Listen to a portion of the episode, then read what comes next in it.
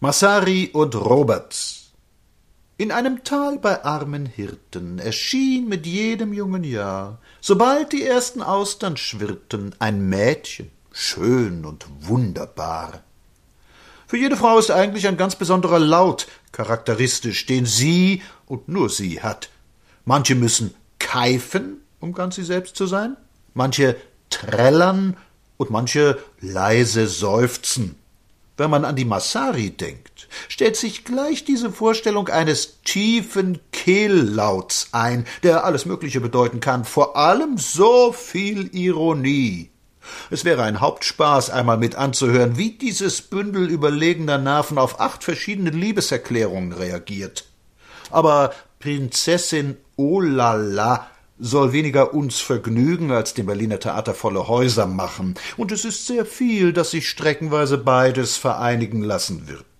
Bei den Operetten muss ich immer an das alte Wort des nunmehr zu seinen Vätern versammelten Portiers des deutschen Theaters denken.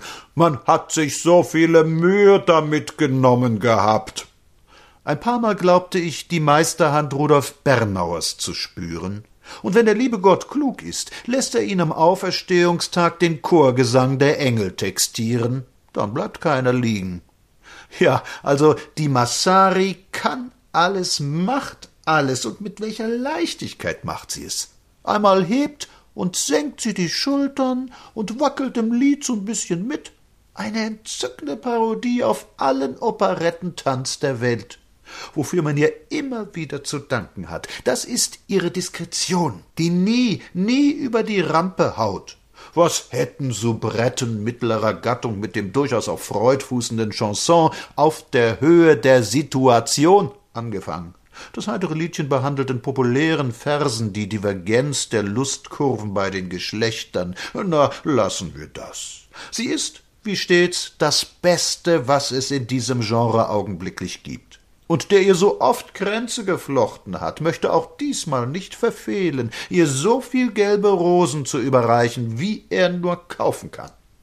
Sonst versank in solchen Stücken alles neben ihr.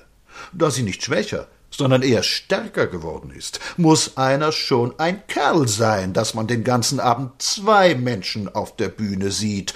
Das ist übrigens ein Vorteil des Stücks und der Besetzung. Welche Schauspieler mögen das wohl einsehen? Dieser andere ist Ralph Arthur Roberts. Eine solche Vereinigung guter Schauspielkunst und grotesker Körperkomik war noch nicht da. Man hat ihn oben am Schnürboden an Fäden aufgehängt. Seine Gelenke sollten in Kollegs vorgezeigt werden, und wo er am Abend sein Schwergewicht lässt, ist noch nicht heraus. Einmal glitschte er über eine Apfelschale. Mit einer Handbewegung entschuldigte er sich bei ihr, gab gleichzeitig zu verstehen, es sei gewissermaßen peinlich, dass Apfelschalen auf der Welt sind.